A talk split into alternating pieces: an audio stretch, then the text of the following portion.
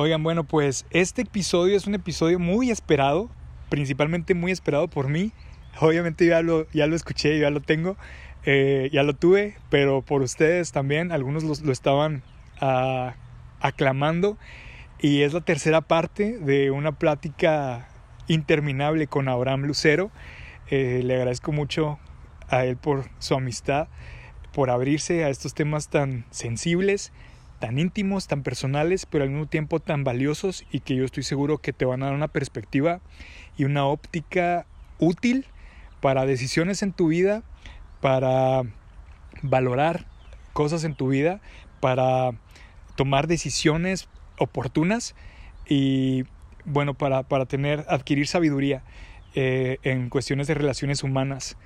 Eh, yo creo que es el tercero de una línea de, podcast que espero en Dios que podamos continuar porque Abraham por lo menos ya se convirtió en uno de los invitados esenciales, ¿no?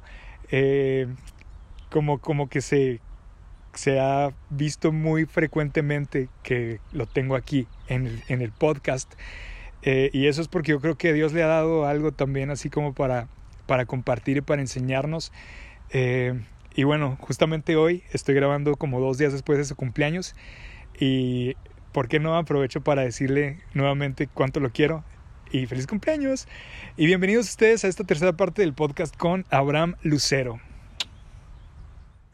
Bueno, pues ya estamos en un programa más, aquí en un episodio más de Yo Soy y este en particular es un episodio aclamado, pedido, solicitado, casi exigido al que le trae muchas ganas mucha gente, pero creo que especialmente yo. Eh, no sé qué tanto tú, ¿verdad? Pero yo sí.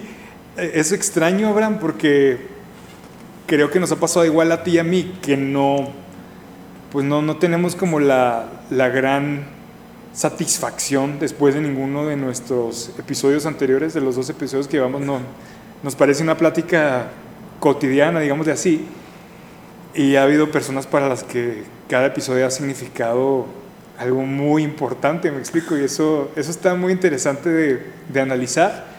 Este, pero pues vamos a entrar, ¿no? ¿Cómo estás? Súper bien. Oye, nomás una cosa, cuando la gente dice un episodio más, como que mi percepción en la mente es, ay, hay otro episodio, es como, ah. ¿Por pues qué? pues un episodio más. ¡Qué padre! No, depende de la percepción que tengas en el momento, ¿no? Hablando de esas percepciones, entonces tú, tu percepción es como medio pesimista. Es pesimista en ese sentido cuando escucho, ah, un programa más. Es ah. bueno, en mi caso me pasa, tal vez es por mi personalidad, ¿no? Ya ves, como soy medio, que veo todas las cosas de colores y así. Entonces digo un episodio más y digo, yes, o sea, uno más, vamos avanzando. Ah, va pues, con es, es como Es como un bloquecito más en la casa, o sea, es como es como un añadido ahí, algo, algo que, que, va construyendo y llevamos un paso más hacia adelante. Así que te invito a que te pongas en, este, en esta sintonía. dale, yo estoy con todas las ganas. Y además que eres el que lleva el récord. ¿De veras? sí, vamos a tener tercer episodio. ah, yo pensé que de audiencia y yo estaba bien emocionado. Fíjate que me tengo que meter al chequeo de, de audiencias. No ha sido algo que me ha movido los números, o sea, no ha sido algo como que esté muy, a la, muy al pendiente de cómo se están moviendo. Me imagino que hay gente que hace estas cosas por los números, en mi caso te lo platiqué desde el principio, ¿no? El podcast lo estoy haciendo como un tesoro para mí, como si fuera parte de momentos grabados con personas que conozco, que quiero conocer, que conocí, que les perdí la pista. En tu caso, eh, te conozco y hemos tenido muchos momentos de la historia donde coincidimos, gracias a Dios.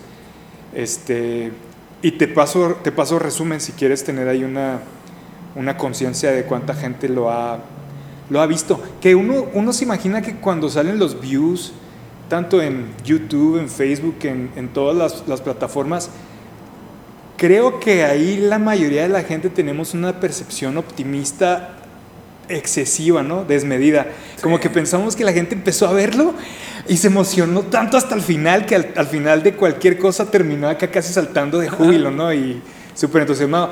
La realidad de la época en la que vivimos es de que haber sido así un swipe más en donde le pusieron play 5 segundos, 10 segundos, Sí. 15 segundos, los que les fue bien, muchos minutos.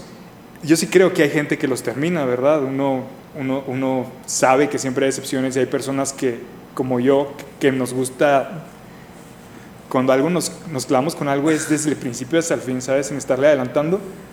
Este, pero hay de todo. Y entonces yo sí creo que aquí valdría invitar a la gente a que no, no- no haga ilusiones. Sí, que lo vea hasta el final todo y que lo escuche hasta el final, pero que no se haga ilusiones de cuando ve sus likes o ve sus views, que no piense, creo que aquí es muy válido eh, convocar o, citar al apóstol Pablo diciendo, tengan un concepto correcto ¿no? de- del, que, del que deben de tener de sí mismos.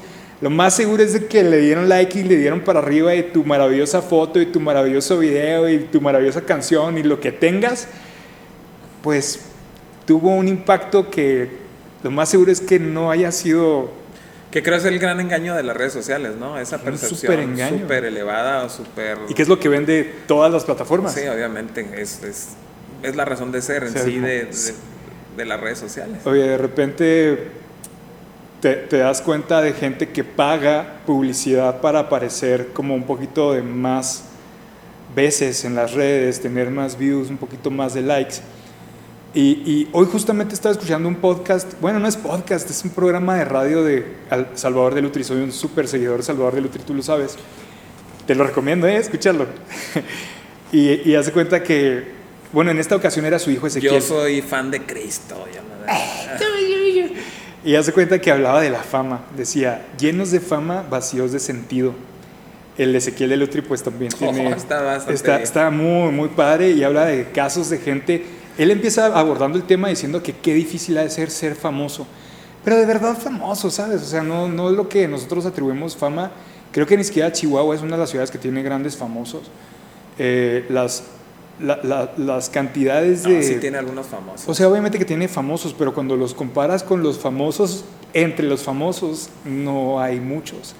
Este, hablando de famosos entre los famosos, mencionar figuras como Michael Jackson, men- mencionar figuras como los Beatles, me explico, como ni siquiera hemos tenido un presidente de la República Chihuahuense. A eso me refiero, ¿sabes? Ok. Este, nos hacemos una ilusión y de eso trata todo el programa, de que es una, una super ilusión. Todo esto lo estoy diciendo nomás por lo de tu pregunta de cómo andan los. Yo no sé por qué estás divagando tanto.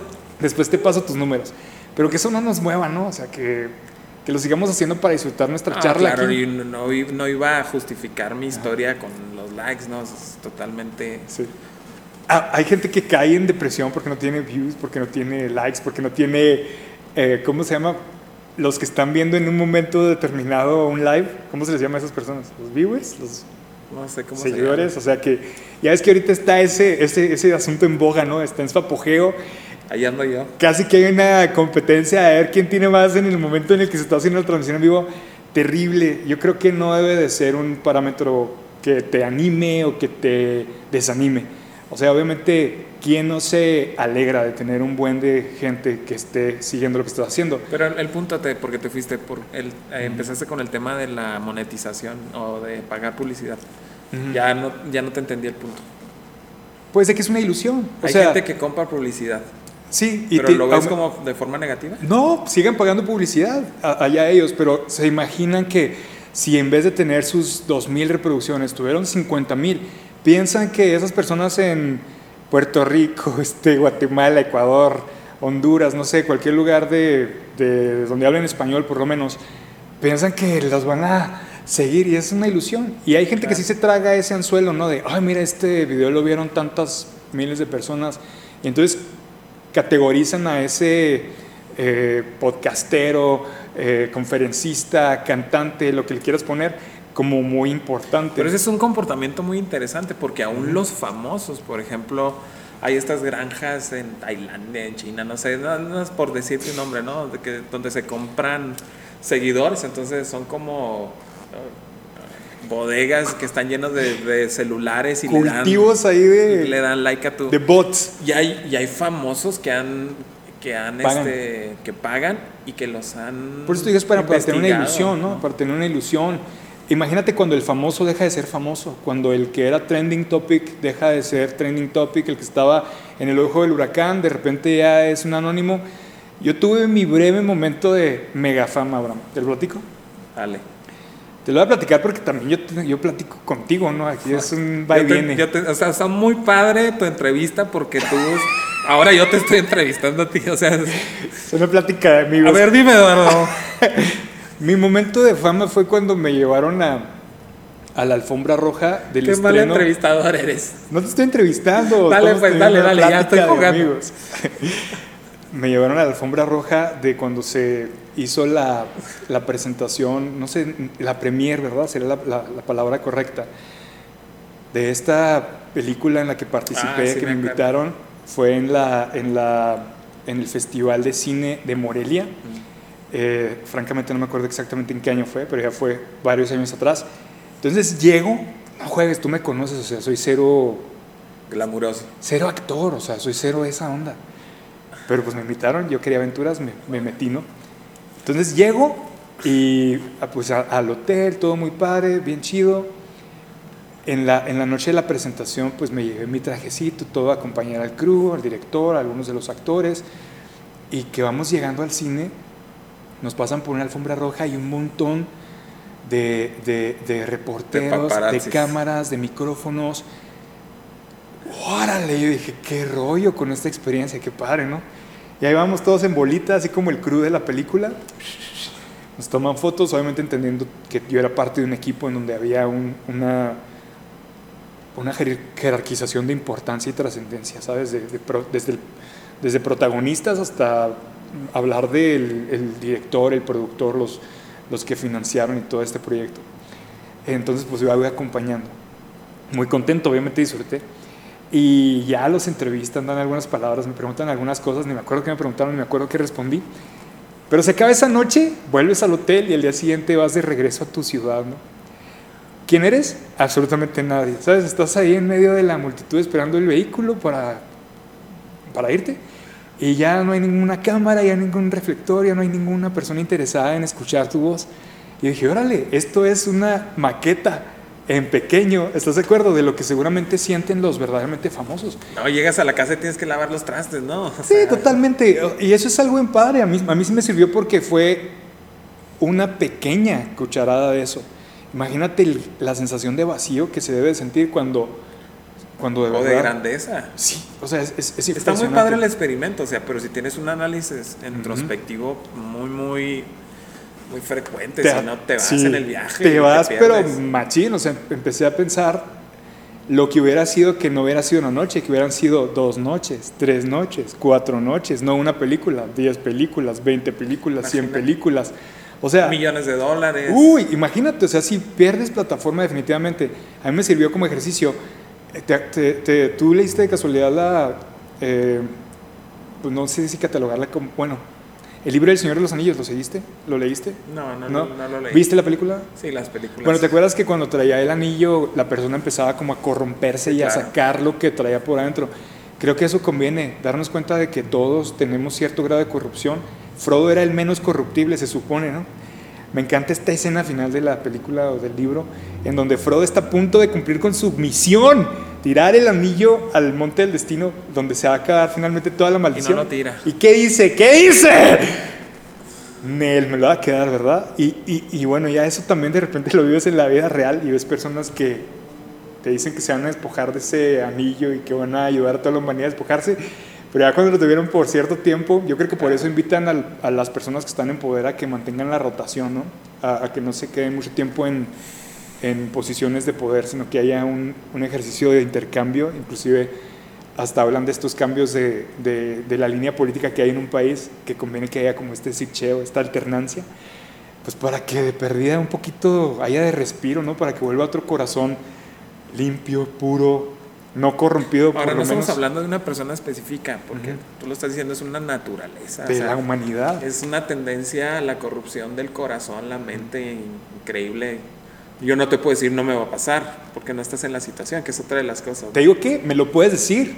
O sea, tú lo puedes decir, lo puedes del prometer. al, del dicho al hecho, ahí. Oye, ya hemos vivido un buen rato como para darnos cuenta de cuánta gente ha dicho cuántas cosas, incluyéndonos, y que hay muchas cosas que no hemos llegado a cumplir en el camino, ¿no? O sea, que nos ha... No, ¿Quién no cometió este, Claro. este error honesto o esta equivocación honesta de pasar corriendo al altar a hacerle mil promesas a Dios y te levantas del altar, lo primero que vas a hacer es irte a volver a, a tropezar con la misma A piedra, ¿no? revolcarlo, ibas a decir. a revolcar con, como el cerdo en su, en su lodo, ¿no?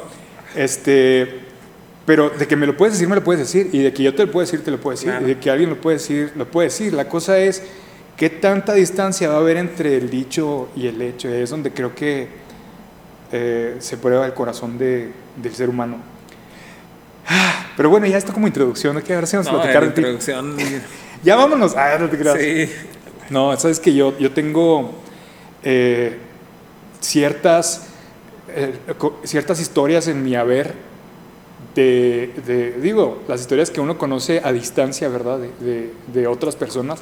Y en este caso son, son eh, historias que yo estoy seguro que tienen mucha riqueza, momentos de, yo, sí les llamo como rupturas en donde relaciones muy importantes se fracturan, dejan unas enseñanzas tremendas, aquí se aplica la palabra esta cristiana, tremendísimas, eh, y que me gustaría como,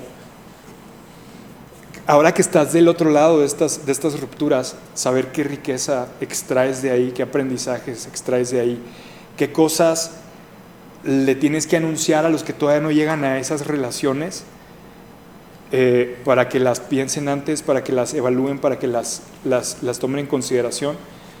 No como para darles una indicación de que tienen o no tienen que hacer, pero sí como para que lo tomen en cuenta eh, y que, que sean útiles para tomar decisiones sabias. Y tú has tenido tres momentos, por lo menos que yo, que yo sé, tal vez has tenido muchos más, ¿no? Pero el primero de ellos es un momento en donde tú tomas una decisión, eh, mm, y ahorita tú nos la, nos desglosarás, en donde formabas parte de un liderazgo de un equipo de trabajo en una congregación. Eh, tú eras un miembro, un elemento importante, y de repente eh, ocurre esto, ¿no? una ruptura. No necesariamente tiene que haber dolor en las rupturas. mm, bueno, tal vez dolor sí está implícito, pero no necesariamente es porque hubo un malentendido, no, es- no necesariamente es como porque acabaron mal las cosas. Eh, hay veces que se dan de forma muy natural, es como cuando un hijo crece y también ya tiene que salir de casa. ¿Tú cómo lo ves? ¿Cómo viviste ese momento? Vamos con esta primera, ¿te parece? Dale, dale. Cuéntanos. Tú estás hablando específicamente de, de la ruptura con el pastor Salomón, ¿no? Cuando estabas del líder de jóvenes, así es. Sí, yo tenía, bueno, yo estuve en dos iglesias antes de abrir la iglesia que, que hoy tengo el privilegio de pastorear. Eh, el Calvario que estuvimos tú y yo ahí, creo que por un periodo corto, ¿no? De nuestra... Yo estuve hasta los nueve. Yo estuve hasta los seis. Luego de los 10 a los, a los 14 eh, estuve fuera de ahí. Volví de los 15 a los 17. Tuve dos, dos momentos ahí. Bueno, yo estuve desde los siete años en, en la iglesia del pastor Salomón hasta los, híjoles que no me acuerdo, soy muy malo con las fechas, pero hasta los 20 20 algo, 20 picos. 7, 28, 20 años, que me salí por abrir la iglesia. Y creces, creces en, en- en ese contexto, la gente te conoce, has hecho una labor por mucho tiempo.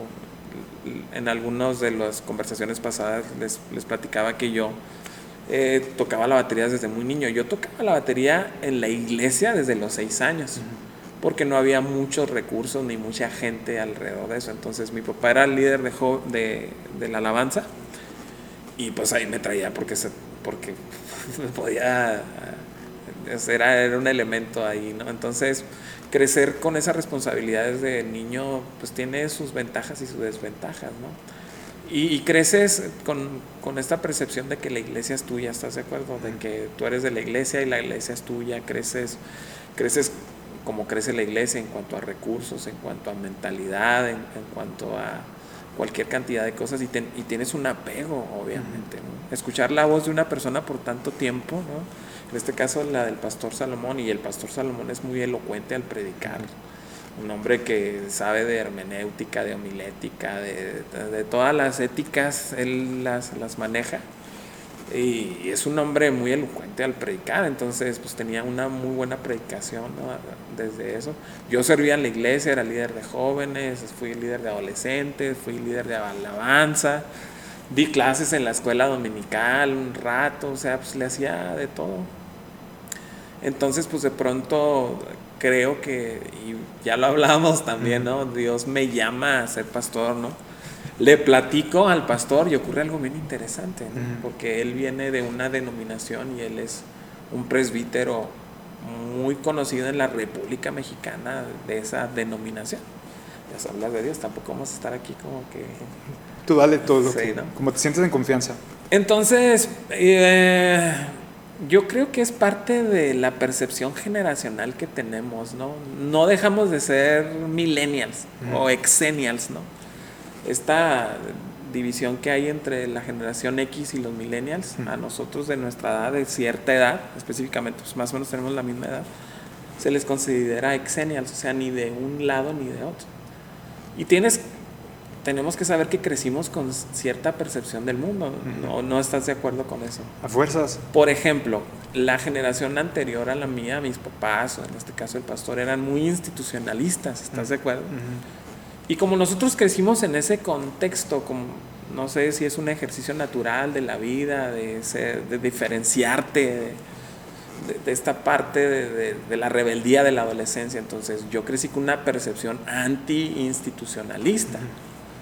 No por... Que tienes tus argumentos, ¿no? No es nada más por porque se te dio la regalada gana. Pero es como que creas tu cosmovisión a partir de la diferenciación, creo yo, partiendo de eso, ¿no? Una parte de la rebeldía, ¿estás de acuerdo? Porque pues obviamente estás joven y haces cantidades de tonterías y cometes y te sientes el ungido de Dios o te sientes... El que va a transformarlo todo. El, el, que tiene la revelación del momento, que eso creo que a todos nos ha ocurrido en el momento, ¿no? Y te topas en el mundo de la realidad y resulta que no era tan como tú lo pensabas, ¿no? Pero entonces yo, yo sí crecí con esa percepción, por lo menos, no sé cuánta gente anti-institucionalista. Bueno, pero voy a, voy a volver a la pregunta. ¿Crees que también tenías razones por las cuales ser anti-institucionalista y que no necesariamente era por rebeldía? O por esta adolescencia o estos brincoteos que, que, hay internos? Creo que sí.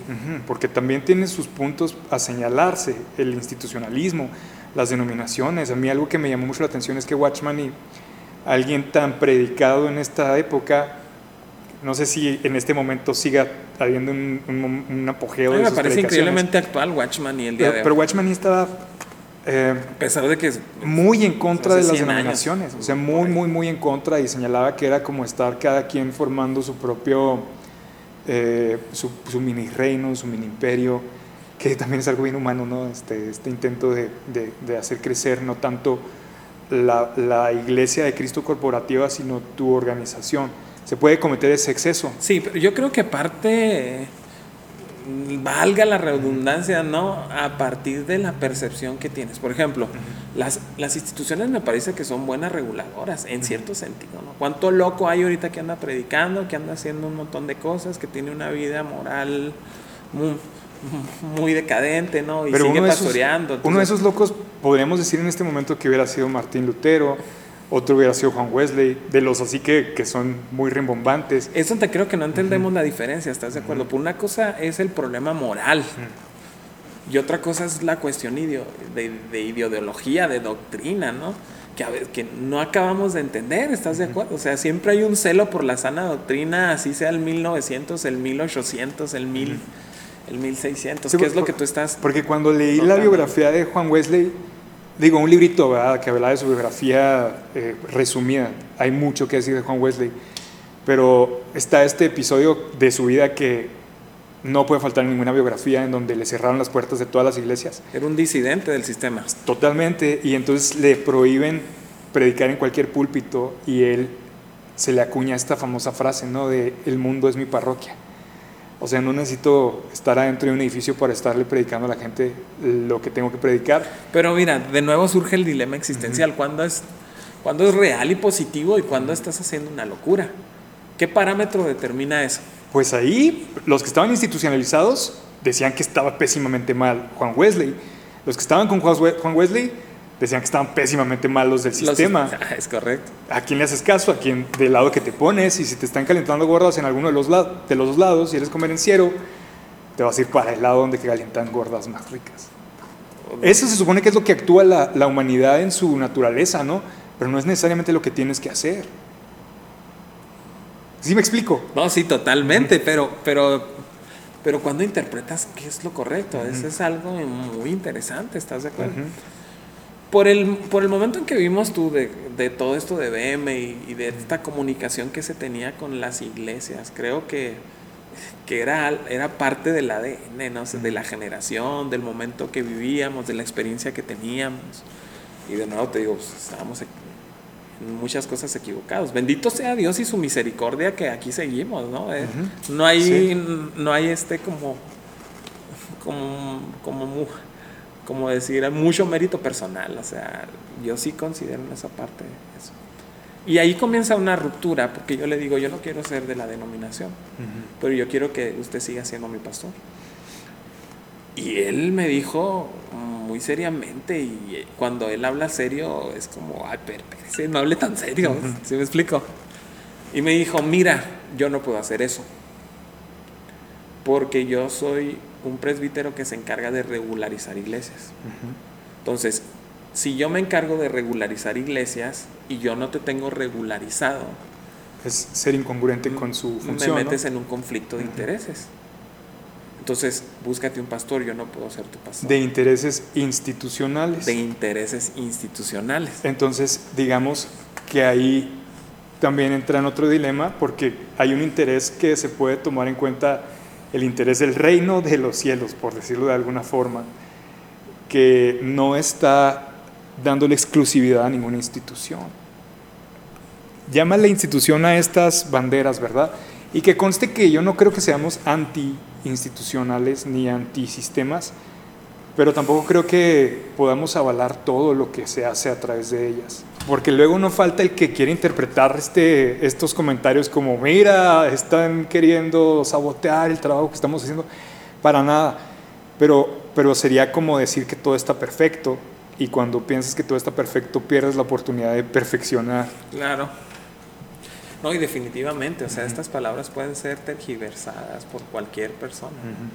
Creo que depende también del corazón con la que las estás escuchando, pero ojalá y podamos ser lo más asertivos posibles para poder comunicar la idea, ¿estás de acuerdo? Sí, sí, sí, definitivamente. Entonces, por eso de alguna manera lo tratamos con respeto y le, le rodeamos, pero obviamente hay una diferencia de pensamientos radical, ¿no? Sí, yo, yo, yo sí creo que quienes están a cargo de estas instituciones deben de mantener los oídos abiertos a estas realidades y los ojos abiertos, ¿verdad? A, darse cuenta de que es un hecho que todos los sistemas son corruptibles, que todos los sistemas son violables. Entonces como que no tenemos ningún interés en ser agitadores, de así como vamos a provocar que se levante un grupo en contra de para nada. O sea, más bien creo que si los, las personas que están al mando eh, tienen esta capacidad que creo que involucra mucha humildad de escuchar, de ver los problemas que se dan en ese sistema,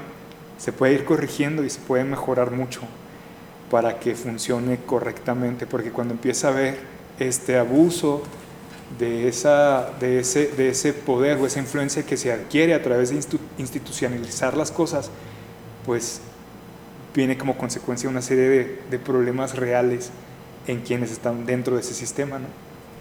Pero es algo bien interesante, o sea, es que, mira, es bien fácil juzgar la percepción del otro, pero me meto en la cabeza, por ejemplo, del pastor diciendo, es una persona institucional.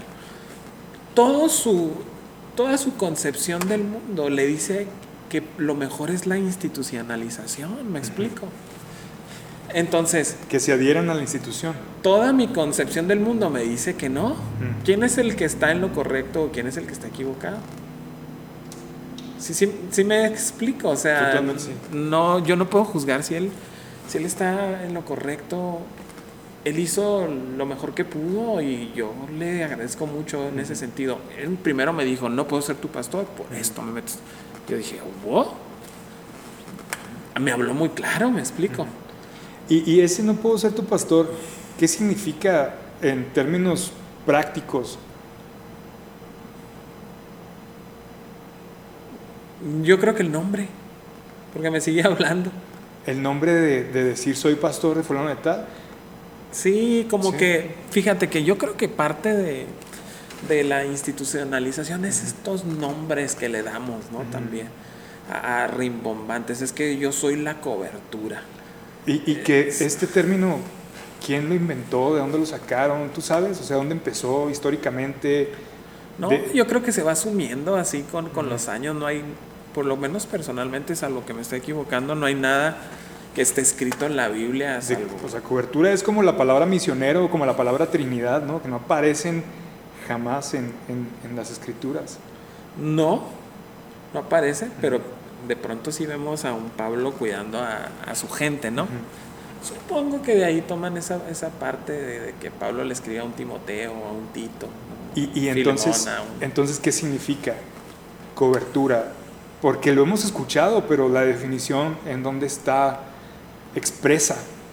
Sí, yo entiendo la parte de Moisés, Josué, entiendo la parte de Elías, Eliseo, entiendo la parte de una generación anterior a una generación actual, pero el término cobertura va a ser como apadrinamiento, Híjole, va a ser yo te voy a proveer lo que necesites, va a ser yo te voy a cubrir cuando creo que hay muchas falsas expectativas alrededor de eso, ¿estás de acuerdo? Sí, Y por es eso cuando te digo que se puede utilizar un concepto que nadie entiende, dejarlo ahí al aire y decir soy o no soy, algo que ni sabemos si sí eres o no eres.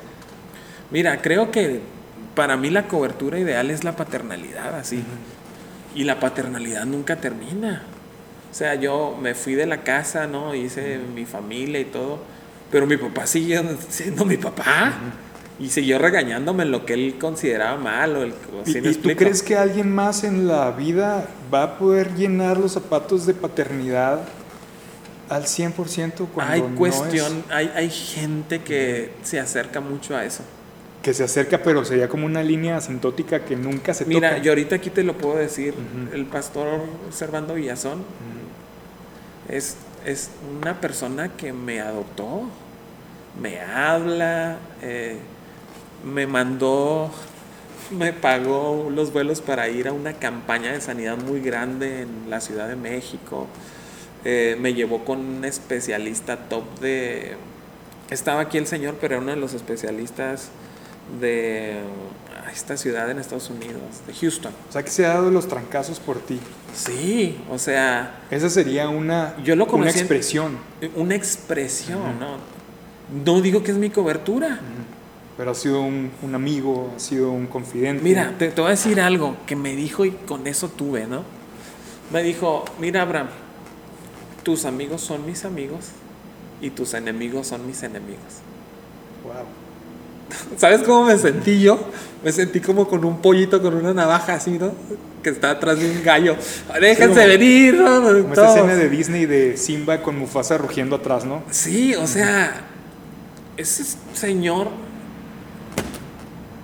No, dije, ay, no. Y, y, y yo me quedé obviamente sin palabras, me es- explico. esta acción suya provoca en ti una gratitud, Claro. provoca en ti un respeto, Claro. pero no te impone nada. Y lo digo, mira, no, no, que me voy a imponer. No te impone y lo nada. digo o sea, con lo todo haces- respeto, o sea, no estoy aquí. Solamente quiero que la gente entienda. Pues que se ponga a pensar. Sí, y, y tener esa referencia de, de este hombre de Dios. Que sin ningún. Sin ningún. ah, No hay algo a cambio que él vaya a recibir. no, ¿qué hay? De alguna manera yo creo que cuando hablamos de, de coberturas, yo creo que se ha visto como que la iglesia que está bajo esa cobertura debe de presentarle diezmos a la iglesia que es la cobertura. Tampoco encuentro de dónde sale este argumento, ¿verdad? O sea, me parece que Es que uno de los argumentos que se maneja, y creo que es el más firme, es si tú estás, eh, si por abajo de ti hay gente que está teniendo esa práctica, pues obviamente tú tienes que honrar a Dios Ujú. al hacer la práctica tú también. Supongo que a partir de eso se ¿Me expliqué o no me Sí, expliqué? te explicaste totalmente, pero tomando como ejemplo la parte que tú mencionas de alguien que de manera natural produce en ti el respeto, la honra, la gratitud. Eso se me hace la forma bonita de que surja esta, esta, esta comunión con alguien, ¿verdad? Pero cuando es una especie de imposición, tienes que, y si no lo haces, entonces ni se te ocurra decir que yo soy nada tuyo, y ahí tiene un interés de por medio. Claro. Y, y es, esto, es donde empieza a haber entre dichos predicamentos, eh, se puede cuestionar esta, esta situación. Yo no lo estoy haciendo en este momento con mala intención, más bien con duda, o sea, de, de por qué se hace así, porque alguien más lo hizo en el pasado, porque hay una convicción de que así se tiene que hacer, este, porque es una tradición. No, y el asunto es que cuando nosotros lo tomamos con que se ha hecho por mucho tiempo, lo hacemos un absoluto. Y ya dejamos de ni- ni, preguntarlo. siquiera ¿no? es bíblico. Entonces, nosotros asumimos que eso es lo verdadero, lo bíblico, lo real, cuando, Que alguien en el pasado lo investigó y cuando no, es, no, es ni, no tiene ninguna relación con la Biblia. Y es donde creo que muchos nos equivocan. Y hay quienes lo han comparado con un sistema piramidal. Y ya sabes que los sistemas piramidales están súper considerados como Y fraudulentos. la decepción es la misma, ¿estás de acuerdo? En la iglesia el día de hoy. Cuando se manejan con estos términos, se provocan este tipo de decepciones. Totalmente de acuerdo. Y, y entonces cuando tú platicas estas cosas que, que en la juventud creo que uno lo hace de la forma todavía más honesta, ¿no? Hablando del pastor Salomón, eh, él me, me- me mencionó en una ocasión una frase que todavía la conservo. ¿Cuántas frases conservamos, no? De los, de los que nos enseñan, de los que nos mentorean. Y él me dijo una, no me acuerdo cuántos tendría yo. Eh, tuve contacto con el pastor Salomón desde muy joven. Y él mencionó, me dijo, mire Eduardo, ya es que les habla de usted a las personas. Mire Eduardo, me dijo, los jóvenes son ingenuos y los viejos mañosos.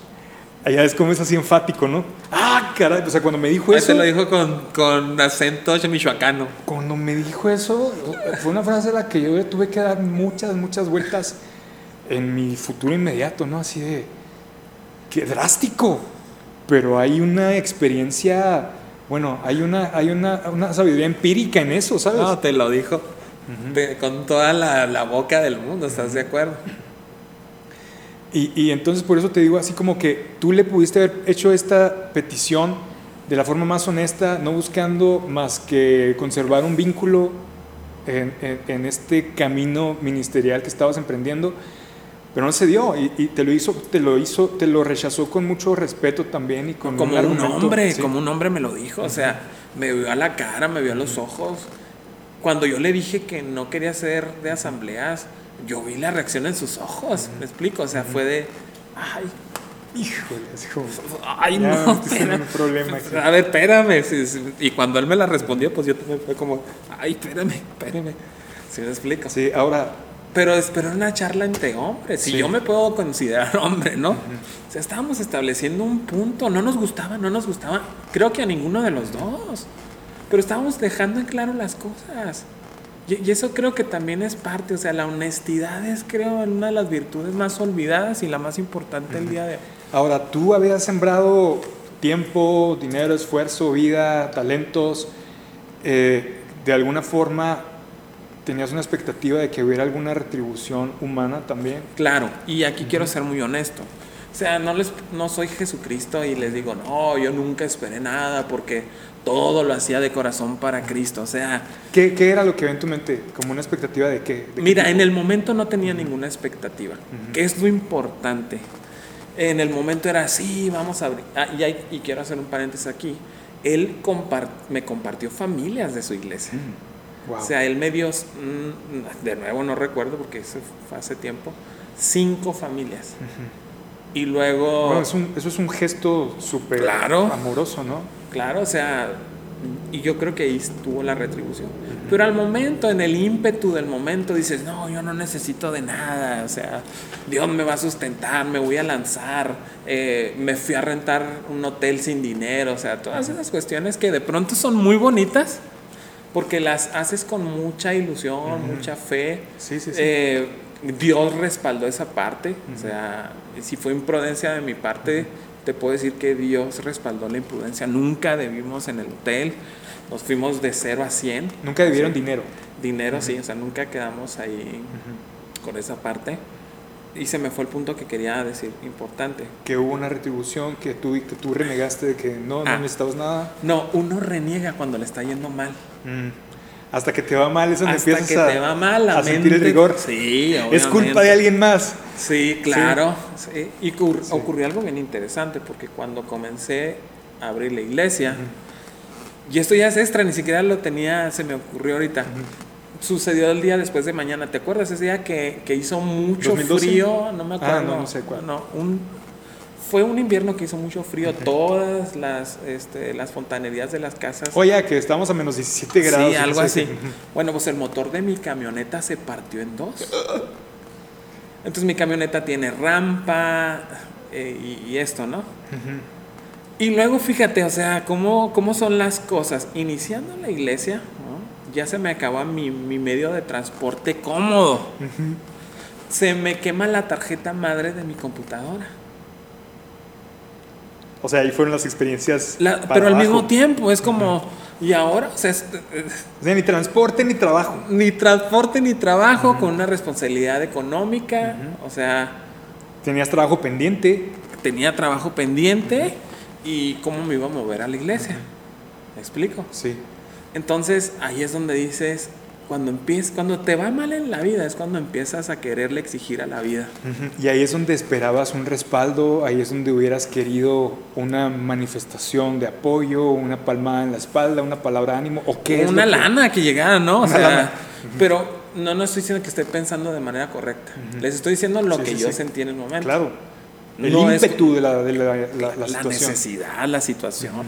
O sea, Dios mío, ¿por qué me has desamparado? no? ¿Hablaste de eso? O sea, hiciste un intento. Es la primera vez que hablo. No, no, pero me refiero así de, oiga, pastor. No, nunca. No, apechugaste, Claro. enfrentaste y viste Fíjate la que cara creo que no necesariamente sea una virtud tan buena que tengo, pero yo soy dueño de mis decisiones y así me esté llevando el, el ángel caído, por no decir el demonio. Digo, híjole, ya la regué, pues tú te metiste en eso, ¿no? Sí. Ahora tú lo arreglas como hombre. Y era como eso, o sea, yo decía, ah, te metiste en eso. Ahora respondes como hombrecito, ¿verdad? Aquí es donde Y a se moverle, prueba- a buscarle. se prende, se, se, eh, ah, se prueban que tienes pantalón.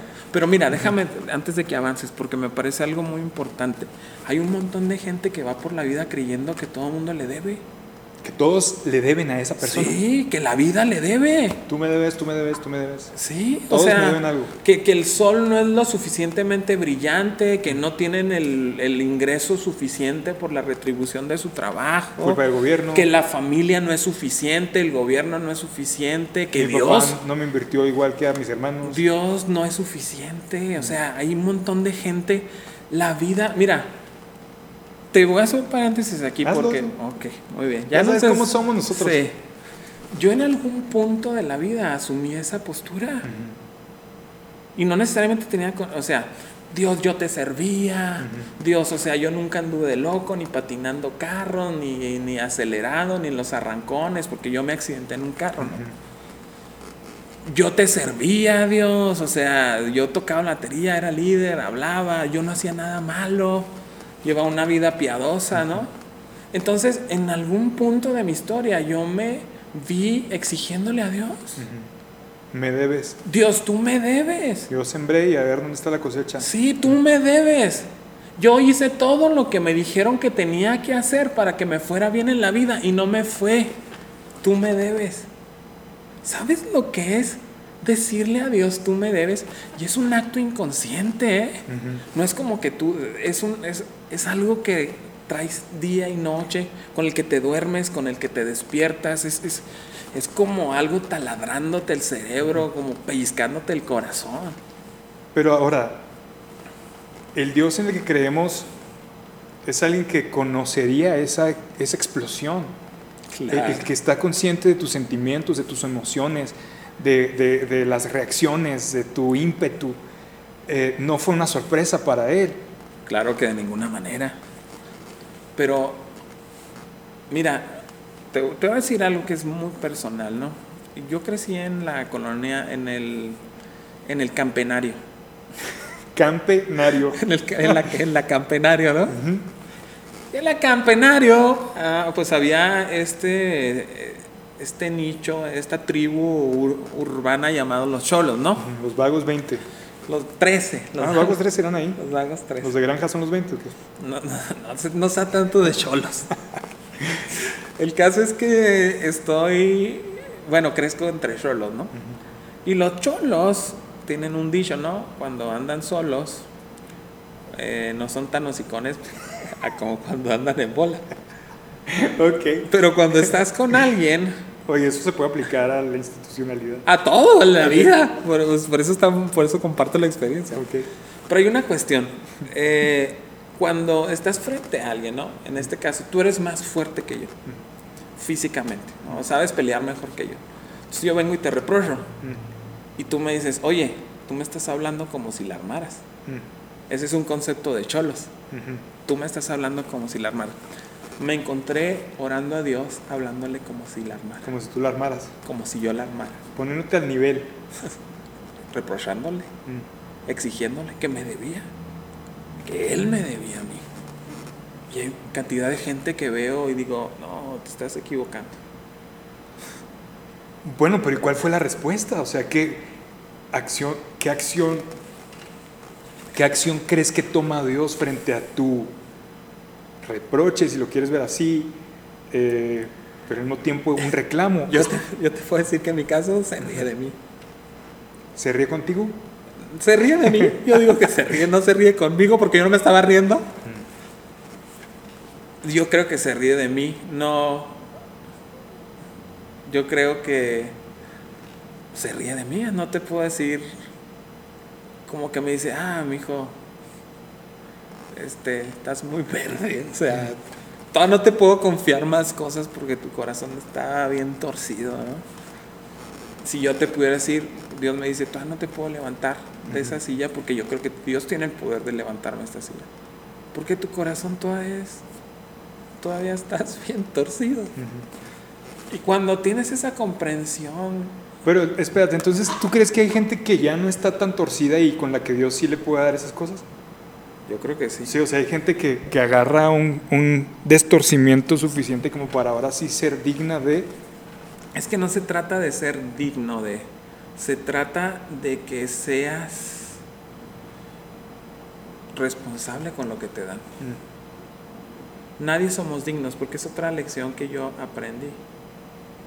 Que mi esfuerzo, te la platico. Sí, dale. Va.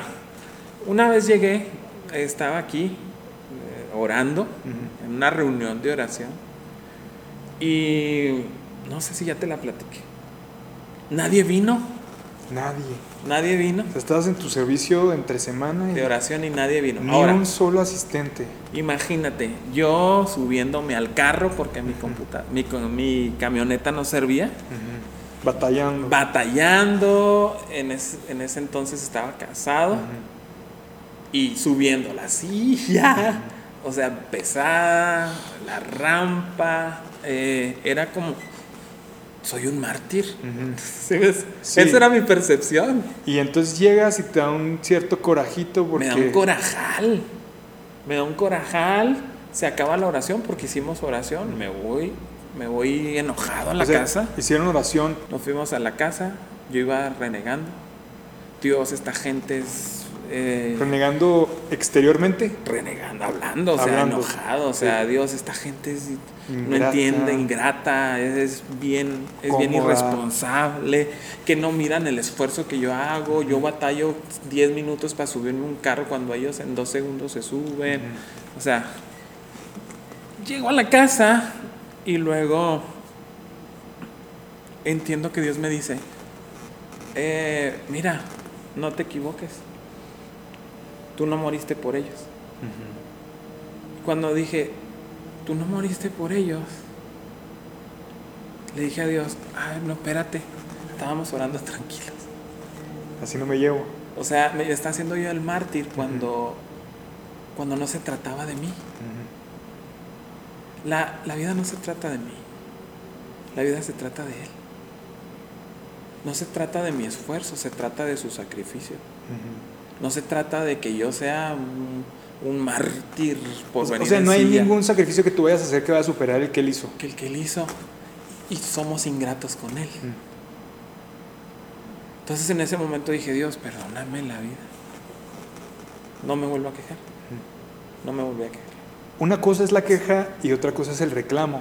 Una queja es cuando tú vas a un restaurante y dices, esta comida está bien asquerosa, a ver dónde está el cochino chef que la preparó. Un reclamo es cuando a través de la vía legítima señalas la situación. Ah, no, yo no. Sí, pero sí me explico, ¿verdad? O sea que hay, Sí, hay dos, dos yo maneras. soy Una- muy bravucón. Una es un reclamo que es válido, es donde tú tienes, tienes un sentido de querer que se mejoren las cosas y no dejar que nomás te levantas y te vas. Eso sería una forma tonta de reaccionar. Un reclamo es como, de verdad disfruto mucho este restaurante, de verdad estoy pasándomelo muy bien, pero apareció este cabello o está frío o le falta cocción. Este, estás haciendo una relación simbiótica, ¿no?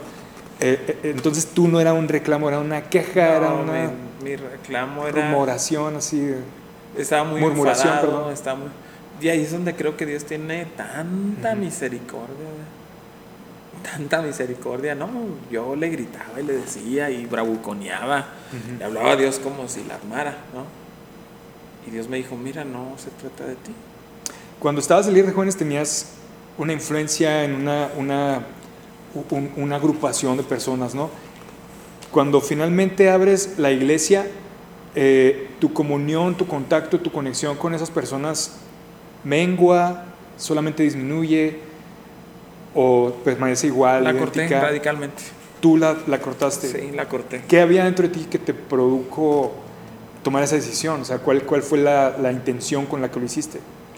Eh, supongo que la ética, Mm. la- el, el pastor Salomón me dijo, estas son las personas con las que se, eh, se van a ir contigo. Y vamos a ser bien honestos. Era líder de alabanza, líder de jóvenes, creas un vínculo con la gente. Y la gente, yo te voy a servir, yo te voy a seguir, ¿no? Yo hasta la muerte contigo, o sea, vamos a estar ahí. Y no me parecía correcto el estar sacando gente de la iglesia, ¿me explico? Entonces, yo, yo determiné decir no, se acabó porque no quiero malentendidos. No necesariamente no somos amigos, pero ya no, ya, ya no tenemos la misma relación. Sí, fue muy tajante. ¿Te, provo- te provocó dolor? O sea, no, ¿los porque tenía el ímpetu. ¿Les ¿Sabes qué? provocaste dolor? Que mi expectativa era mayor en la iglesia. Yo lideraba un grupo de 120 chavos, ¿no? Y de repente estar en una reunión de la reunión general de la iglesia con 30 personas, con 20 personas, era como ¿Un golpe al ego? Era un golpe al ego totalmente.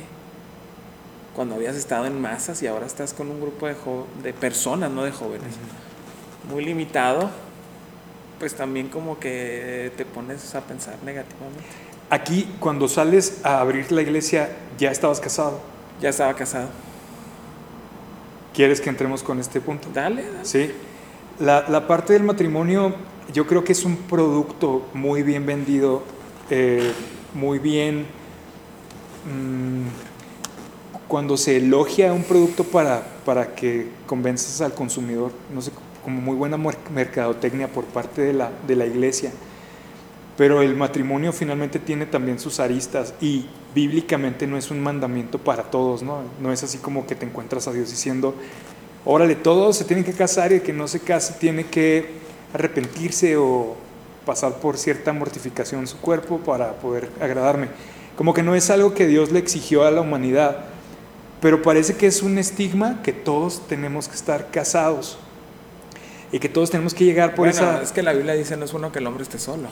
que no es bueno, igual, igual y entiendo esta parte, ¿no? Pero también dice Pablo, por ejemplo, que les recomienda que mejor no se casen.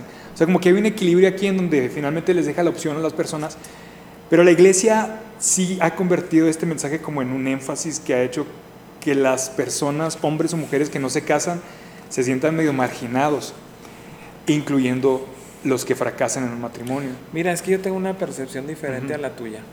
Número uno, la iglesia institucionaliza, por así decirlo. Ya volvemos al tema de la institucionalización. El matrimonio como un sacramento. Entonces, si estás hablando de un sacramento, de un sacramento es porque ese sacramento te santifica, te conecta. Me explico, el, el, concepto de sacramento es algo que te, que te, que te ayuda, que, que, te establece una relación más profunda, que te conecta con Dios. ¿Me explico en ese sentido? Sí, claro, entiendo la recomendación, entiendo la, la promoción de, de lo benéfico que es el matrimonio pero estoy como tratando de señalar ese recoveco que queda de aquellos que llegan a cierta edad, no están casados y sienten una, una ansiedad, ¿sabes? Sienten una faltante, una... No quepo en esta sociedad porque no estoy cumpliendo, o en esta comunidad, porque no estoy cumpliendo la expectativa que me han dicho. O sea, ya entré a la primaria, pasé secundaria, prepa, universidad, ya llegué a los famosos 25 y empiezan a sentir una presión social muy dada por el grupo religioso que les hace empezar a sentir que son personas de segunda categoría o de tercera categoría y no sé si, si, si eso necesariamente sea lo que debemos estar transmitiendo como el mensaje. Pero yo, yo no asociaría eso con la religión o con la fe, yo asociaría eso más bien con con la cultura en la que crecimos. No necesariamente por ser cristiano vas a tener esa percepción. Y hay, hay muchas peyorativos alrededor de las quedadas, de los quedados, de, esta cuestión, pero no son de iglesia. Yo creo que pero, pero no crees que es por la no crees que la cultura en la que vivimos precisamente obtiene esta influencia a través de la de la iglesia. Nunca había pensado en eso. O sea que siendo honesto, que sí, que sí para, para llegar al punto al que quiero llegarnos de preguntarte es, ahora que tú atravesaste por el matrimonio y tuviste un divorcio, ¿cómo, cómo consideras, verdad, la idea de matrimonio? ¿Cómo consideras la idea de no es bueno que el hombre esté solo? Y sopesándola con Pablo diciendo, les recomiendo que mejor se queden como están, este, y si no están casados, que así está mejor servir a Dios. Mira, es que yo, entiendo que son temas casi tabúes, ¿no? Este... Sí. Pero también vemos a un Pablo hablando de que amemos a la esposa como Cristo ama a la iglesia. Entonces es una analogía, es una figura. Por un lado te está diciendo, te lo sugiere, ¿no? Mejor no, no, te metas en tanto problema. Quédate. Que, bueno, entramos en una discusión teológica. Yo creo que Pablo estuvo casado porque Pablo era miembro del Sanedrín y para llegar a ser miembro del Sanedrín tenías que obligatoriamente estar casado. Supongo que en algún punto Pablo se divorció y estoy hablando aquí de una percepción muy personal doctrinal con respecto a Pablo. Tampoco Dios podría poner a alguien que no sabe del tema a hablar de situaciones tan complicadas como el matrimonio. Sí, imagínate tomarlo como referencia para un misterio tan grande, ¿no? No, o sea, si Pablo no hubiera estado casado, Dios no le hubiera conferido esa tarea de escribir acerca de eso, ¿me explico? O sea, entonces tú infieres que sí, más bien es esa postura. Yo que infiero que estuvo casado y la forma en que Pablo manejaba su trabajo como perseguidor de la iglesia y después como apóstol del Señor Jesucristo lo llevó a no tener una relación. Lo encaminaba, entonces Pablo escribe desde su percepción, pero después escribe acerca de eso. Yo creo personalmente que la experiencia acerca de Dios y nuestra relación no está completa hasta que eres primero esposo y después padre. Porque entiendes a Dios en la perspectiva de padre cuando tienes un hijo y entiendes la, la perspectiva de la iglesia y cómo Dios ama a la iglesia cuando tienes que estar con una persona, con una mujer. Yo creo que el espectro de la vida cristiana no está completa hasta que se cumplen esos dos requisitos ya muy por encima del tema de si es un tabú, si es una, una cuestión este, eh, de cultura, de costumbre, ¿no? ¿Tú, tú como pastor crees, mira, por ejemplo, ahorita que estamos en la contingencia, ¿no? Ha habido órdenes que ha dado el gobierno, pero ha dado otras, otras indicaciones que las ha dado como recomendaciones. ¿Cómo tú percibes que es el deseo de Dios para los hombres, como una recomendación, ¿cuál es matrimonio para, para la humanidad? Como una recomendación, como un mandamiento, como un mandamiento para unos, una recomendación para otros, como una cuestión de si se da bien, si no se da bien también, o, o sea, lo tienen que perseguir, aquellas personas que ahorita no están casadas, cómo tienen que este, sentirse, híjole, no sé si me explique, pero sí hay, sí hay así como esta sensación, inclusive de las personas divorciadas, que, que, piensan que pasaron a un, a un nivel de segunda, de, de perdí cierto valor claro. y, y, y, hasta se estigmatiza, ¿no? La estigmatización es, es brutal. Pero yo, yo te digo, no cargué la estigmatización en el sentido de ser un soltero quedado. Yo cargué la estigmatización de ser un divorciado. Que también es una estigmatización real. Brutal. Es, algo realísimo, ¿no? Brutal. Creo que lo primero con lo que yo lidié tuvo que ser con esa, con la percepción social. Pues ¿Social o, meramente del, del gremio ministerial? Eh, del gremio ministerial, definitivamente. El, y en ese entonces, eh, bueno, era pastor ya, y, el, y el ser un pastor divorciado, personalmente yo me acusaba, ¿no? Yo me acusaba... Una culpabilidad. Eh, yo no puedo, no tengo la solvencia moral para seguir frente. ¿Qué le voy a decir a la gente que no se divorcie cuando estoy viviendo un infierno, ¿no? Cuando yo estoy divorciado. Eh, entonces entras con un dilema existencial terrible en ese sentido. Pero no es, no es tanto el tema de, por lo menos personalmente, con Dios, porque yo me sentía en paz con Dios. Claro. Me sentía más en, en el rubro social, te lo digo así, de la percepción que tenía la gente y obviamente en el sentido ministerial. De hecho, yo hice algo, mira, yo, yo quiero aquí decir algo muy particular y ojalá y, se, ojalá y se tome mis palabras como deberían de ser. Yo creo que un hombre en nuestra cultura mexicana es un hombre hasta que otro hombre te dice que eres un hombre. Dale, dale, te sigo. Yo fui hombre hasta que mi papá me dijo, ya eres un hombre, ahora tú te haces responsable de tus decisiones. ¿Cómo estamos entendiendo el concepto hombre? O sea, porque biológicamente eres hombre en cuanto está la X y ¿no? Mira, es que, mira, y nos vamos a meter en otra laguna que no tiene fin, ¿no? Pero por eso, por eso, si quieres, dime nomás, ¿cómo, cómo estás tomando el término hombre en este Socialmente la mujer se hace mujer cuando se oh, hace los 15 años. Le hacen los 15 años, o en su primera menstruación. Le quitan la muñeca, se hace una fiesta para decir que ya dejó de ser niña, ya. convertirse en una mujer. Y un hombre cuando se convierte en hombre. Ya entiendo. Socialmente no hay como ese paso visible. No, no, no, ni, ni, ni, de oficial ni nada. Pero los judíos sí lo tienen que es el bar mitzvah. Y ahí es, es que estás, ya eres un hombre, eres responsable de tus acciones. Entonces, ¿por qué te digo esto? Porque mi papá me enseñó a ser hombre, el pastor Salomón me enseñó a ser hombre, Gustavo Falcón me enseñó a ser hombre, Servando me, enseña me enseñó a ser hombre. o sea, esas, ¿por qué te digo? Porque yo llegué a la iglesia y les dije, vamos a buscar otro pastor. Junté a los líderes de la iglesia, a los ancianos, hice una junta, les dije, estoy pasando eh, por un divorcio, se fue de la casa, no hay, no hay ya salvación, porque había tenido como un proceso de consejería y un intento de, de, rescatarlo. Ajá, entonces ya, ya se había tomado la decisión de su parte. Entonces, yo llegué a la iglesia y les dije, moralmente no soy apto, eh, estoy pasando por este divorcio, les invito hermanos, estoy renunciándoles a la iglesia y les invito a que juntos busquemos a un pastor. Eh, lo aprendí de otro hombre que se llama José Luis Campuzano, otro pastor que admiro mucho. Él enfrentó una situación no, no similar, pero tenía la referencia del que llegó con la iglesia ante una situación moral que ni siquiera le con, no tenía él nada que ver. Tenía que ver, eh, y yo lo aprendí, dije, no soy apto. No puedo dirigir la iglesia. ¿Cuál, era tu pensamiento o de dónde sacabas tú ese no soy apto? De, de los pasajes bíblicos donde dice... Claro, que gobierne bien tu casa, tu casa. tus hijos. ¿Tú, ¿tú crees que habías gobernado mal?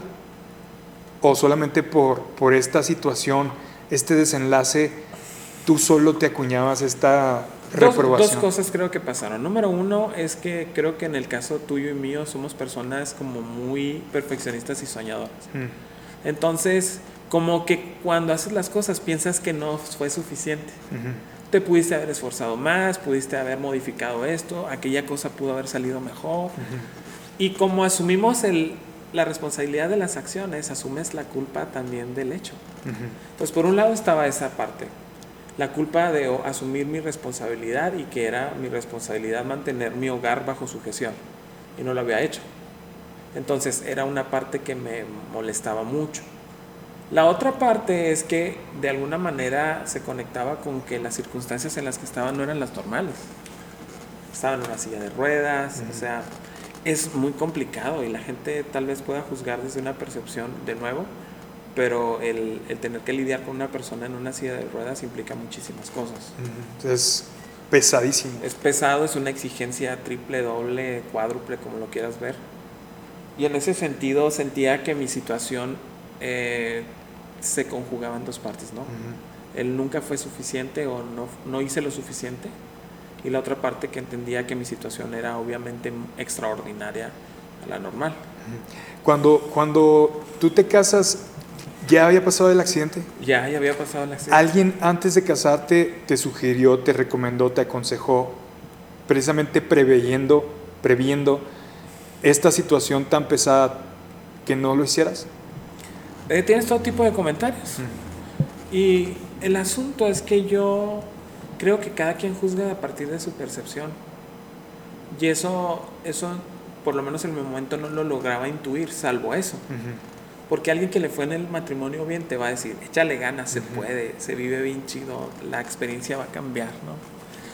Entonces cuando ves que alguien te está aconsejando que no te cases y tiene una experiencia de matrimonio negativa, que ahora yo les puedo decir lo mismo, ¿no? O sea, yo cómo voy a aconsejar si tengo una experiencia negativa de matrimonio, ¿me explico? Claro, claro. O sea, ya caí en, en un ciclo sin fin, porque yo juzgaba Pero, pero precisamente la experiencia te da...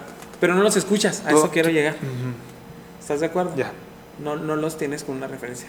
De manera consciente, de manera inconsciente, por ego, por lo que tú quieras, por este ímpetu de a mí no me va a pasar, yo soy invencible, yo voy a hacer las cosas diferentes, yo soy de una generación nueva.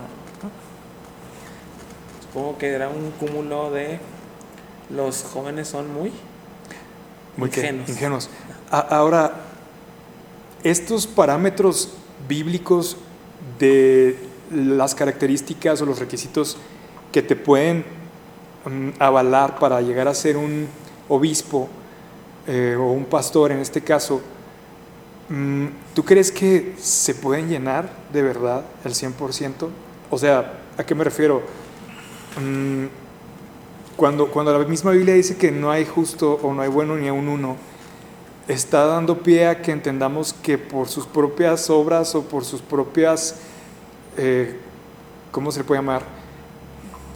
El, prestigio que tiene alguien o la reputación que tiene alguien, nadie va a ser digno. Entonces esto, esto anularía la posibilidad de que hubiera alguien por el mérito propio participando en el ministerio. ¿No pensabas de esa forma de, de, alguna manera cuando estabas atravesando eso? Así como que, bueno, o sea, independientemente de esta situación, eh, soy otro hombre más que no cumple con el 100% de los puntos como todos. Mm, eh, la religión te, te lleva a asumir las posturas. Mm. De que si ahora estás en esa situación, estás fallando y estás descalificado. De nuevo por las reglas de una institución. Porque, porque tradicionalmente porque depende y se modifica dependiendo de qué institución tú perteneces. Y, también de la época. Y a la que yo pertenecía, te decía que estás totalmente descalificado para el servicio de la iglesia en general. Y tajantemente, ¿verdad? Lo mencionan. Tajantemente. Ahora, son enfáticos con ciertos puntos como el divorcio, pero no son tan enfáticos con otros puntos. Ah. Sí, ¿no? O sea, porque o todos coludos o todos rabones. Es, es donde no estamos de acuerdo con las instituciones. Y por eso rechazamos las instituciones. ¿Estás de acuerdo? Porque acabas de decir un punto fundamental. Creo que es parte de lo que no nos gustan las instituciones. Sí, además como que se necesitaría contratar un, un, grupo de detectives o investigadores para andar analizando, bueno, tal vez los tienen, ¿verdad? Este, desconozco la profundidad, para andar analizando todos los casos? ¿O solamente van a reaccionar ante aquellos que salen a la luz? ¿Ante aquellos casos que salen a la luz? Claro, pues obviamente la señal, el señalamiento siempre va en función de los que salen a la luz, los que son más visibles, los que son más de alguna manera reconocidos, o sea, y los pastores son un foco de atención Sí, porque también no amantes de las riquezas deshonestas es un punto, ¿no? Pero ese cómo, cómo lo investigas, cómo lo analizas, cómo lo mides, cómo lo visualizas, cómo lo exhibes, está un poquito más complicado. Es más complejo, definitivamente. Pasaste por esta situación, te replanteas posturas, te replanteas ideas.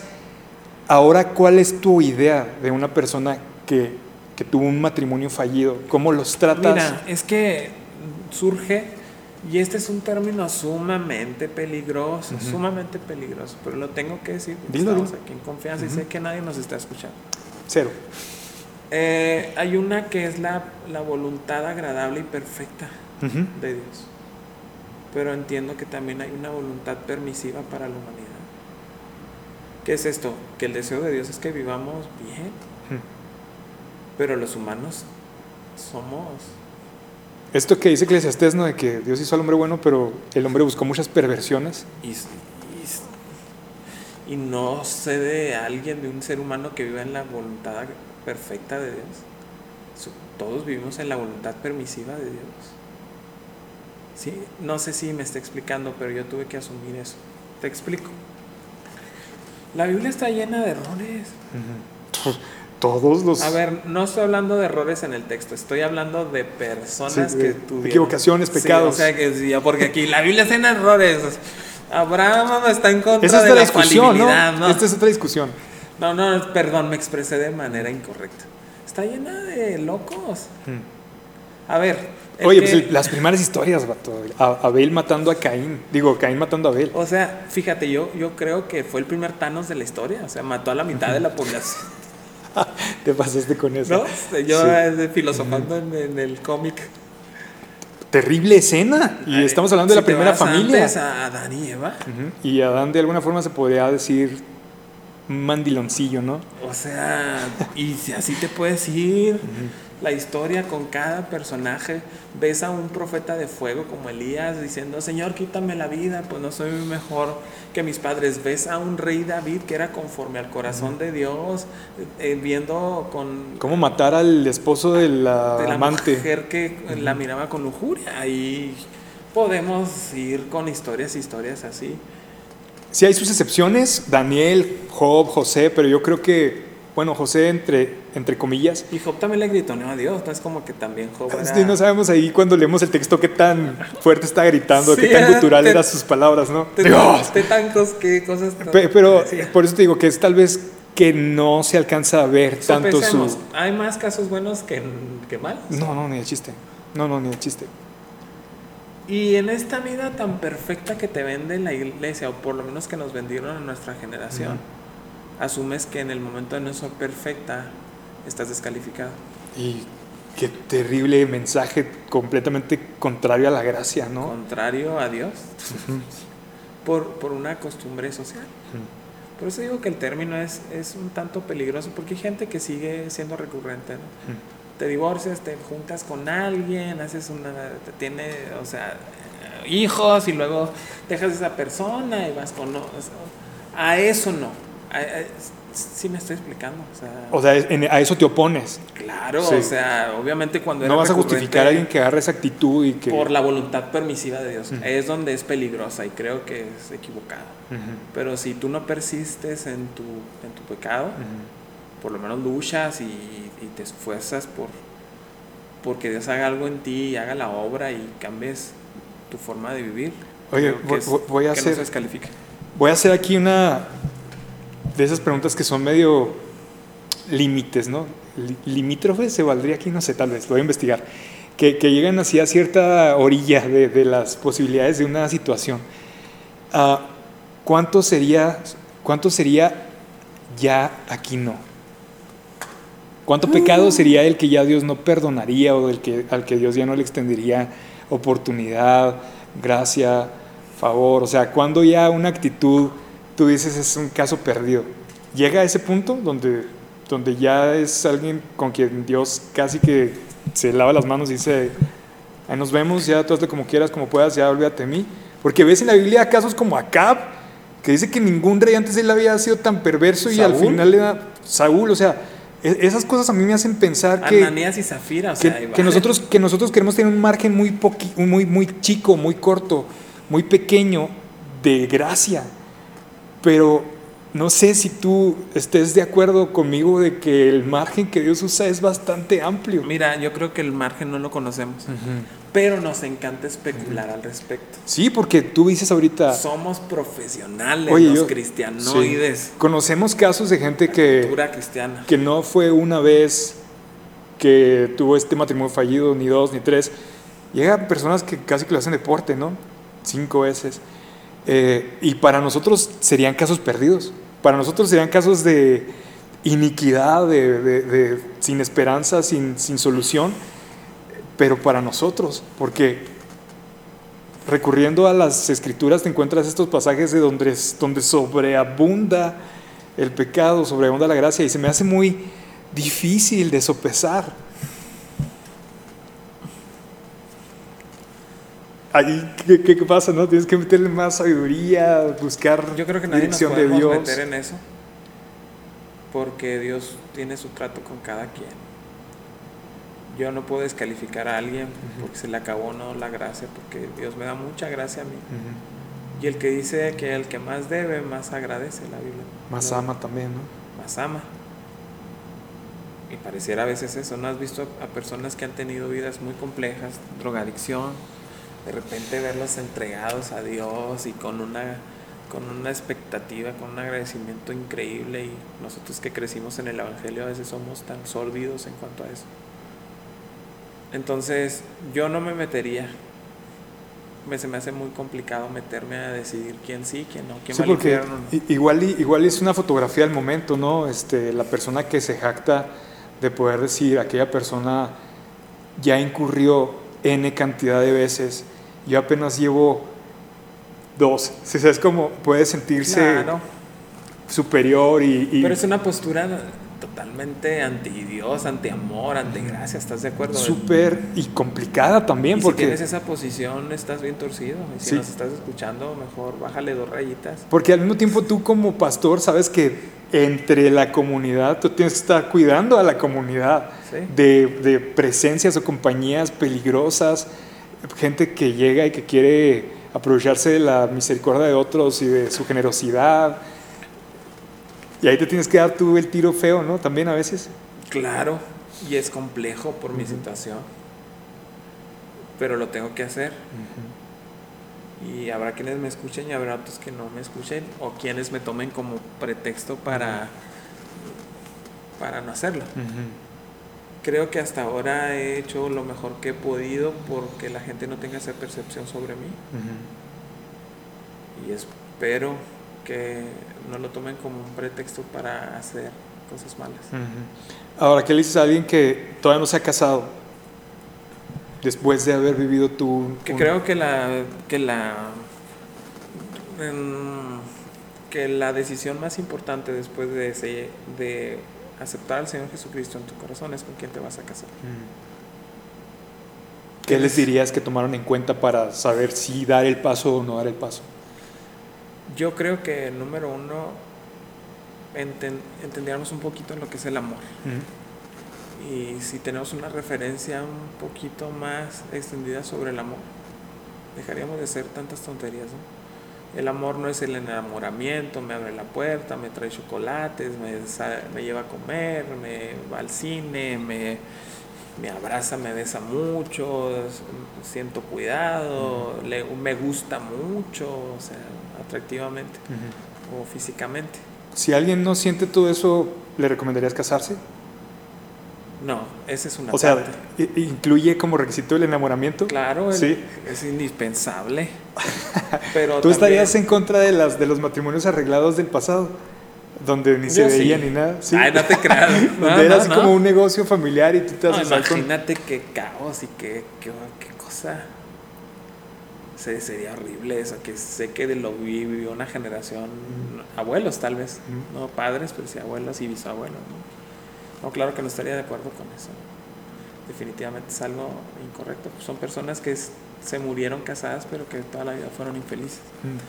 Que también tenemos esta percepción que el matrimonio es todo felicidad.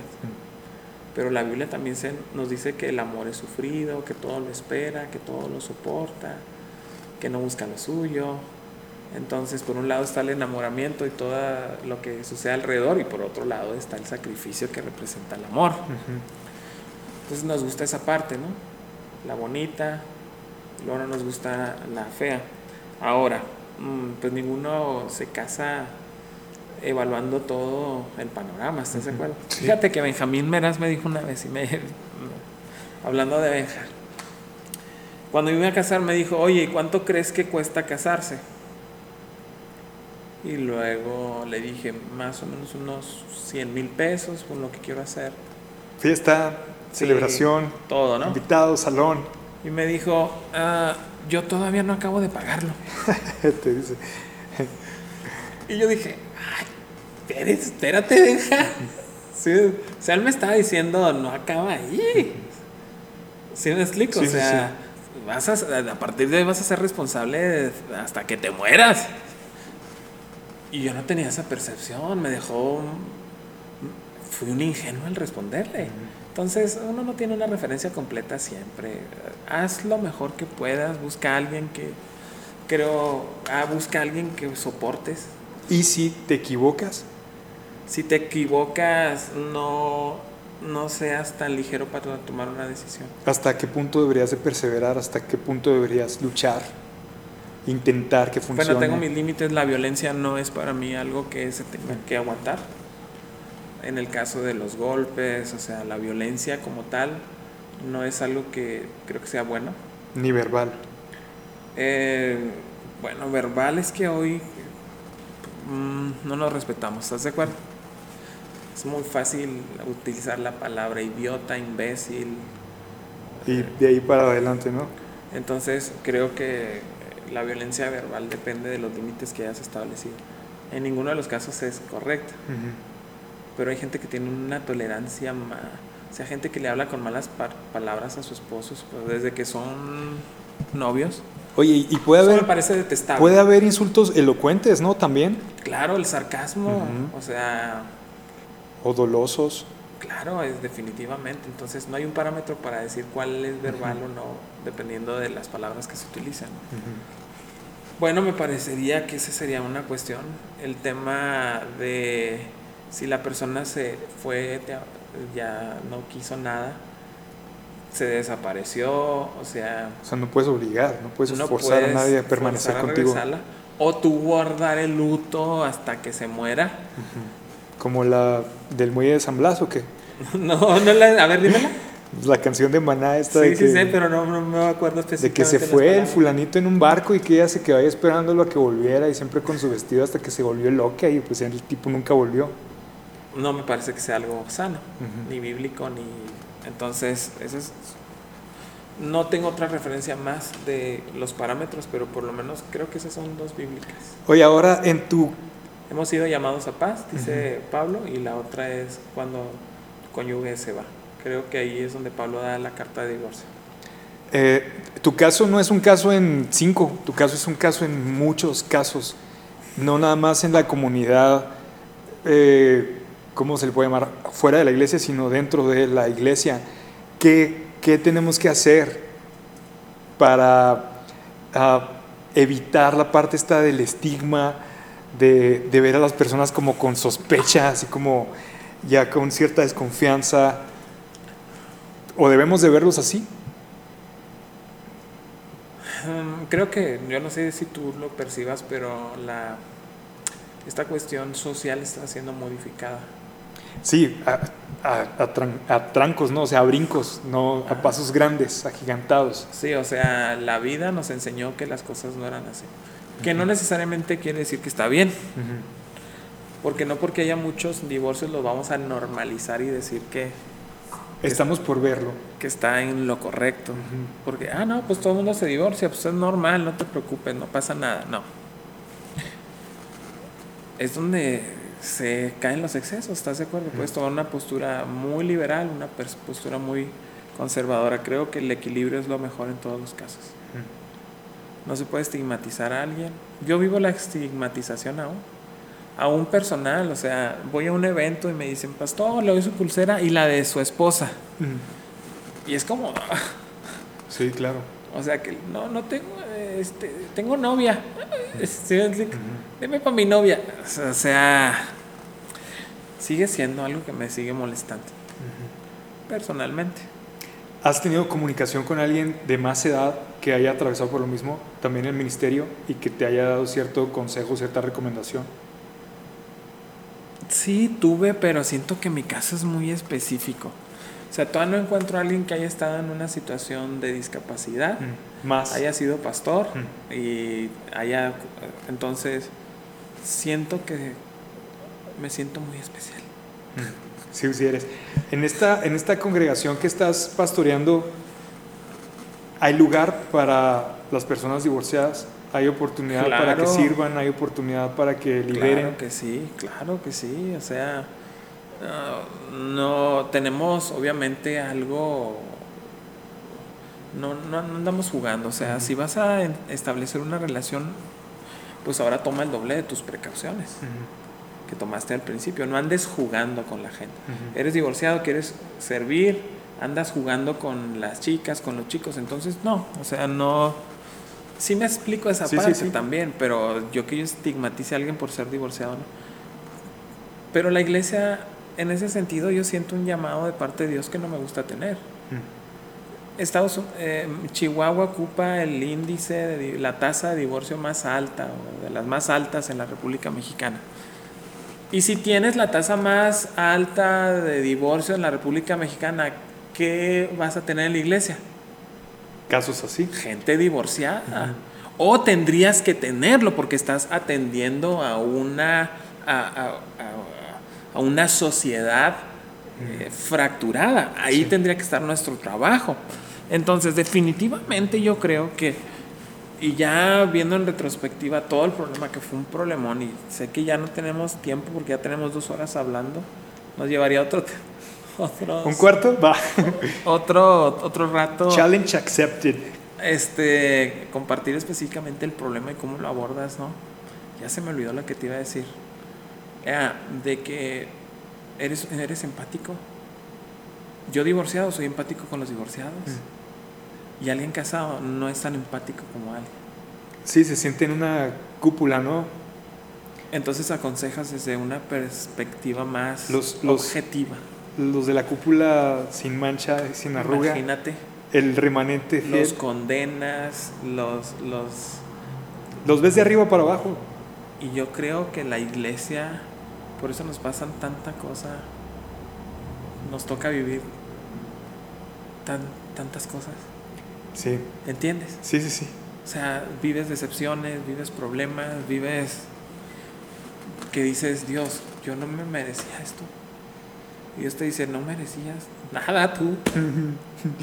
Vámonos. Eres esclavo. Te la dejo, eres un esclavo.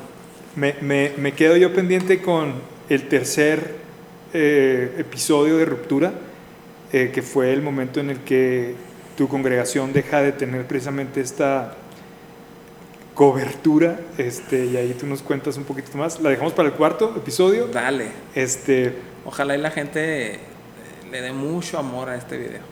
Sí, va a haber de todo, y a mí se me hace muy, muy, muy padre como hasta considerarlo experimento social, si lo quieres ver así, eh, porque es un hecho que pasan estas cosas dentro de la iglesia. En las comunidades. Y cada vez más frecuentes. Sí. No es algo que se diga con orgullo, ¿no? No, es algo, no. es algo que alientes o promuevas que se haga, que, que, se rompan familias o que haya esta clase de, rupturas. Pero suceden y debe de haber una respuesta y debe haber una acción ante esas situaciones. Eh, por ejemplo, ¿qué se hace cuando una pareja de la iglesia se divorcia? ¿A quién dejas contigo? ¿A quién le dices que se vaya? ¿Los dejas a los dos aquí? ¿Les dices a los dos que se vayan? Eh, es muy intenso, ¿no? Totalmente, y si quieres platicamos de esa parte la próxima vez que nos... Vamos a darle una vez, total, nos quedan algunos minutos. Seguro. Sí, mira, esto es parte del mismo tema para ya no conectarlo con el próximo. Ok. Eh, pues siempre vas a quedar como villano, con una de las partes, definitivamente. Siempre vas a, bueno, en el sentido, yo creo que ahí el corazón del pastor es el corazón mm, paternal o maternal. ¿Se puede ser imparcial? No se puede ser imparcial. Te pones de un lado, ¿verdad? ¿Crees? Eh, eh, dependiendo, y esto es algo muy interesante, hay que conocer primero tu verdad, mi verdad, y luego O sea, escuchar a los verdad. dos. Escuchar a los dos de alguna Tu forma. perspectiva, la mía y la verdad, ¿no? Entonces, pero siempre encuentras que uno tuvo más culpa que el otro. Y como un corazón pastoral, maternal o paternal, siempre vas a proteger al, a la víctima. Es Al más inocente, al que menos daño hizo. Siempre. ¿Qué, qué piensas de esta Al más frase? vulnerable. ¿Qué O sea, piensas de esta frase de se necesitan dos para bailar? O sea, como que los dos tuvieron su parte. Claro. O- o- obviamente, o sea, una relación se construye de dos personas y a veces hay alguien que es más culpable que el otro, ¿no? Pero los dos, los dos tienen la culpa, o sea, no sé, dependiendo del caso, pero hay muchas situaciones en las que no se considera o se considera a alguien en- más vulnerable que el otro y se protege al vulnerable. No les gusta a algunos, siempre quedarás como villano. Mira, me despido con esta frase, la gente siempre va a hablar por tres, por tres razones. Porque sí, porque no y por si las dudas. Entonces yo aprendí eso y dije, la gente va a hablar. La decisión que tome, no, a lo mejor no es la ideal, la mejor fue la que tomé en el momento evaluando la situación. Me puedo equivocar, porque soy infalible, porque soy falible. Y asumo la consecuencia de mi acción. ¿Tu acción hablando de que llegas a recomendar el divorcio o tu acción en qué sentido? En que te vas a tener que ir por una de las partes. O sea, se divorcia alguien de la iglesia, ¿a quién corre? ¿A quién se va? ¿Qué, y- y ¿El qué- ofensor o el qué- qué hay de la parte de intentar que ambos se queden? Es, es- definitivamente está Es imposible. imposible, ok. Para mí es imposible. ¿Es enfermiza aquella persona Eh, que desea defini- permanecer ahí? Definitivamente, ese es totalmente algo que, que va a ir pudriendo. Hmm. Porque las rupturas nunca, nunca quedan bien, definitivamente. Qué denso. Es, es terrible y creo que es una de las cosas que enfrentamos los pastores que tendrían que tenernos un poquito más de paciencia para poder juzgar, porque es muy complejo y los casos cada vez son más increíblemente este, superan las- la ficción. Sí, te creo. Voy a hacer una lista de, de casos que creo que han superado la ficción y la voy a publicar. Hola. Sin nombres, obviamente, Y hablamos de eso, pero así como de... si tú quieres. Nunca, nunca pensé que fuera a pasar esto, esto, esto, esto, esto, esto, y ha pasado ¿no? en la vida. Te doy una Dale, y, termino, y ya no hablo más. que ya no hablamos. Imagínate una pareja que llega donde el hombre es la mujer y la mujer es el hombre, físicamente. Se visten diferente. ¿Solo se visten? Eh, uno está, eh, el hombre está operado, Wow.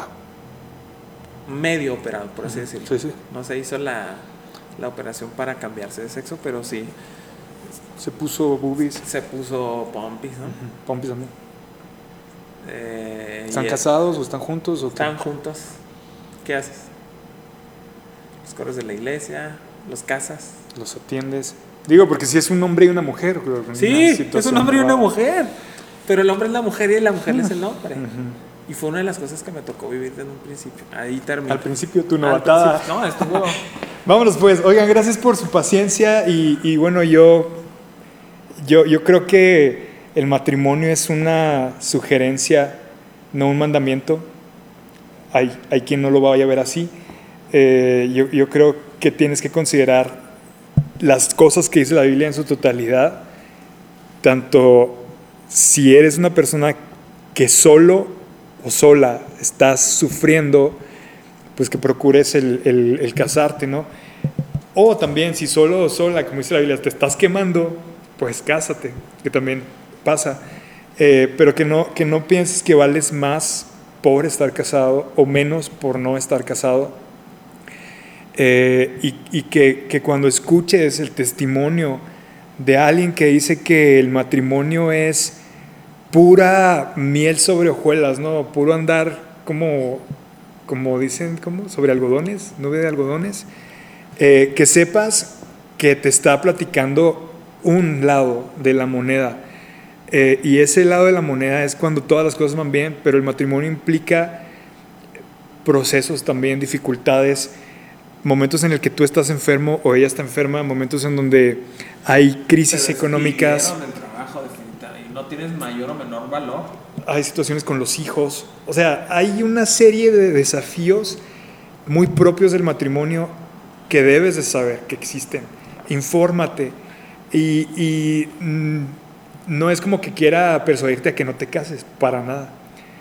Pero lo que sí te quiero persuadir es a que tomes una decisión a la ligera, con poca información, en un momento de inmadurez que te puede causar dolores de cabeza por el resto de tu vida. Antes de que tomes ese paso, como decía Abraham, que es de las decisiones más importantes, eh, definitivamente, ¿no? Ponlo en las manos de Dios y permite que hasta donde te alcance la fe y la conciencia y la dirección espiritual, tomes un paso firme eh, por el bien de ti, de la otra persona y de los hijos o hijas que van a venir a través de esa relación. Hasta la próxima, amigos. Nunca cambien, valen mil. Besos, bye.